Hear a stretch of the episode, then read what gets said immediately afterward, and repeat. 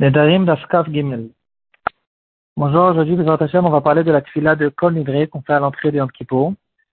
Euh, la source la plus ancienne de cette tfila se trouve dans notre DAF, et elle se trouve une seule fois dans le chat. Et c'est la référence la plus ancienne à propos de Kol.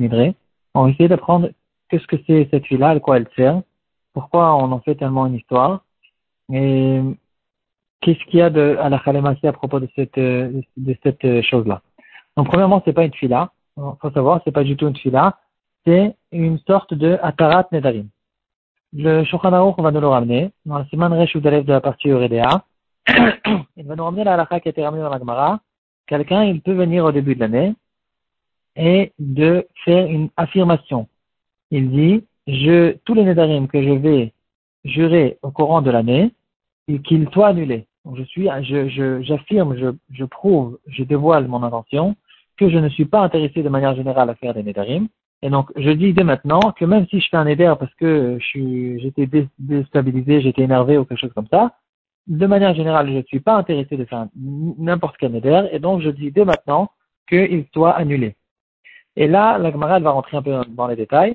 Le il va nous dire qu'il faut bien sûr qu'on parle d'un cas où, quand il, a fait un neder au courant de l'année, il a oublié cette affirmation s'il s'est rappelé de l'affirmation et quand même il a fait un éder, alors le neder il fera effet et on ne peut pas dire que l'affirmation elle est plus forte que euh, quelqu'un qui a, en se rappelant de l'affirmation, il a fait quand même un neder et il a décidé de jurer.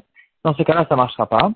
Euh, donc on parle de nedarim que quelqu'un il fait sans faire attention, en oubliant qu'il a fait en fait une affirmation. Plus tard, il va se rappeler et il pourra être méquel à propos de ce neder. Le Rama sur place en Siman Reshud Aleph, il va nous dire que notre suga, c'est la source de, euh, de, la, de ce qu'on a l'habitude de dire konidre à l'entrée de Yom Kippur. Qu'est-ce que c'est exactement konidre Si on veut traduire, euh, konidre vesare au choué, donc on dit plusieurs, on emploie plusieurs termes de chouva, di nedarna, vedi shtevana, qu'on va jurer et qu'on va euh, faire euh, jurer ou jurer, neder au chouva, ou toutes sortes d'autres chouva qui peuvent exister depuis Yom Kippour jusqu'à Yom Kippour de l'année d'après, Nidrana la Nidre, Shuvuana la Shuvue, que ce ne soit pas ni des Nedarim, ni des Shuvuot, ni des Haramim, ni des, tous les langages de, de Haramim, de Shuvuot qu'on fait, euh, qui sont possibles et imaginables. Et donc ça c'est en fait l'affirmation qui se trouve dans le truc Et le Rama, il va nous dire, ici, on a l'habitude de faire, euh, la raison en fait qu'on fait, la, raison de faire Konidre euh, à Yom Kippour, ça vient justement de notre Gemara. Le Rama, il va nous dire quelque chose d'intéressant.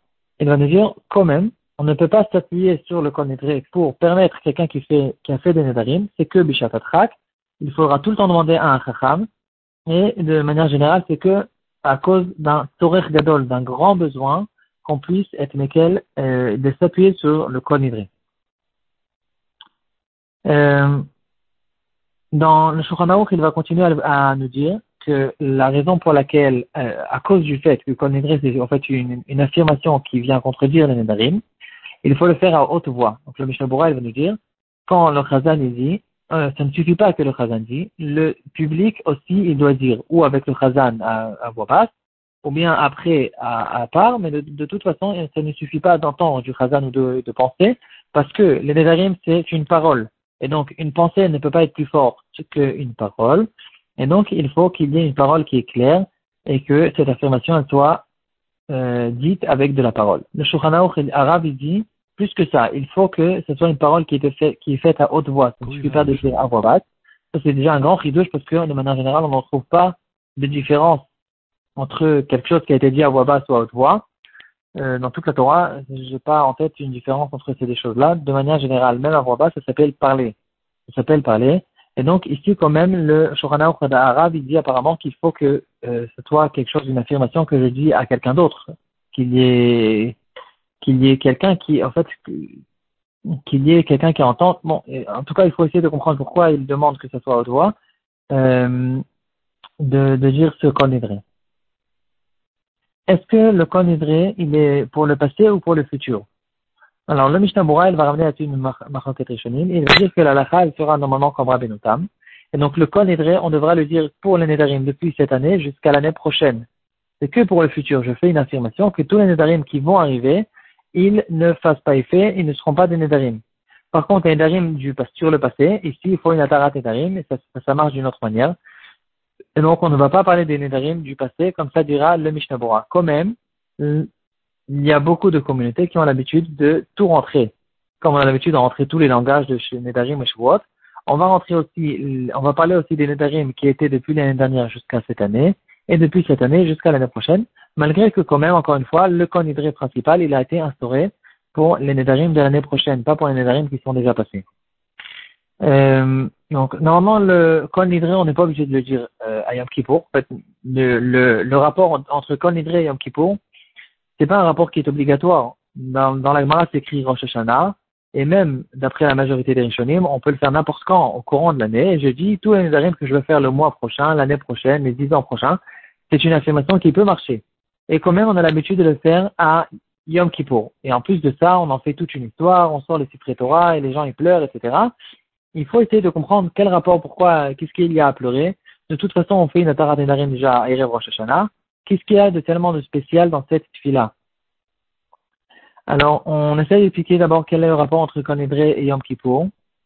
Euh, il y aura plusieurs explications. La première explication dira que comme les gens, certaines personnes ont pris sur eux des dons de staka, et s'ils ne donnent pas ces dons de staka, ça peut euh, les accuser dans le ciel.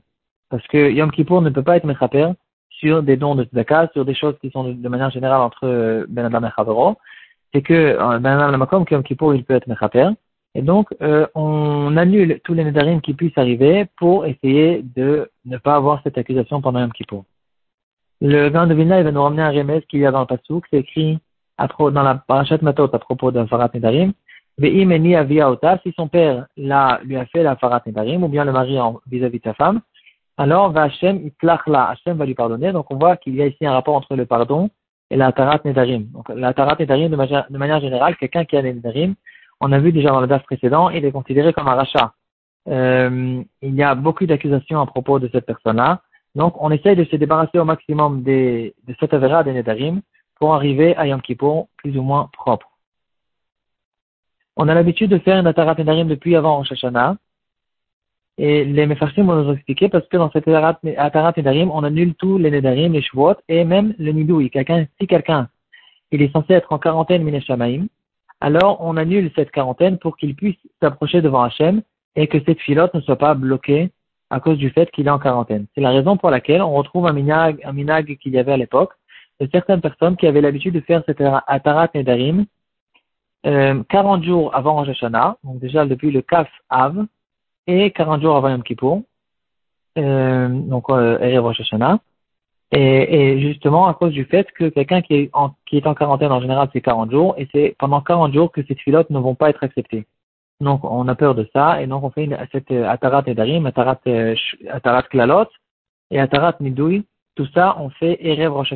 Donc, encore une fois, il faut pas faire, il faut bien faire la différence. Il y a deux choses. Il y a les Nedarim qui sont déjà passés, ça c'est la Atarat Nedarim qu'on fait avant Rosh Hashanah, et on annule aussi les Nidoui, pour ne pas qu'on soit devant Hachem comme quelqu'un qui est censé être en quarantaine et que toutes les tueurs ne puissent pas passer. Mais à part ça, il y a le Kon qu'on fait à Yom Kippour, et le principal du Konidre, c'est, il y a aussi, on rentre, on a l'habitude de rentrer aussi une Tarat Nedarim, pas comme le Mishnah mais quand même, le principal du Konidre, c'est une affirmation pour les Nedarim qui vont arriver l'année prochaine. Et donc ici, on n'a toujours pas expliqué pourquoi ce Konidre, il, on en fait tellement une histoire avant un petit peu. Donc, euh, j'ai essayé de chercher quelques réponses là-dessus. toutes les réponses, elles, euh, elle se dirige plutôt vers la Kabbalah. Il n'y a pas, on comprend pas vraiment, euh, d'après le Pshat, pourquoi on en fait toute une histoire. J'ai réussi quand même à avoir trois explications qui sont un peu partielles, mais quand même apparemment l'explication, la vraie explication, elle se trouve plutôt du côté de la Kabbalah.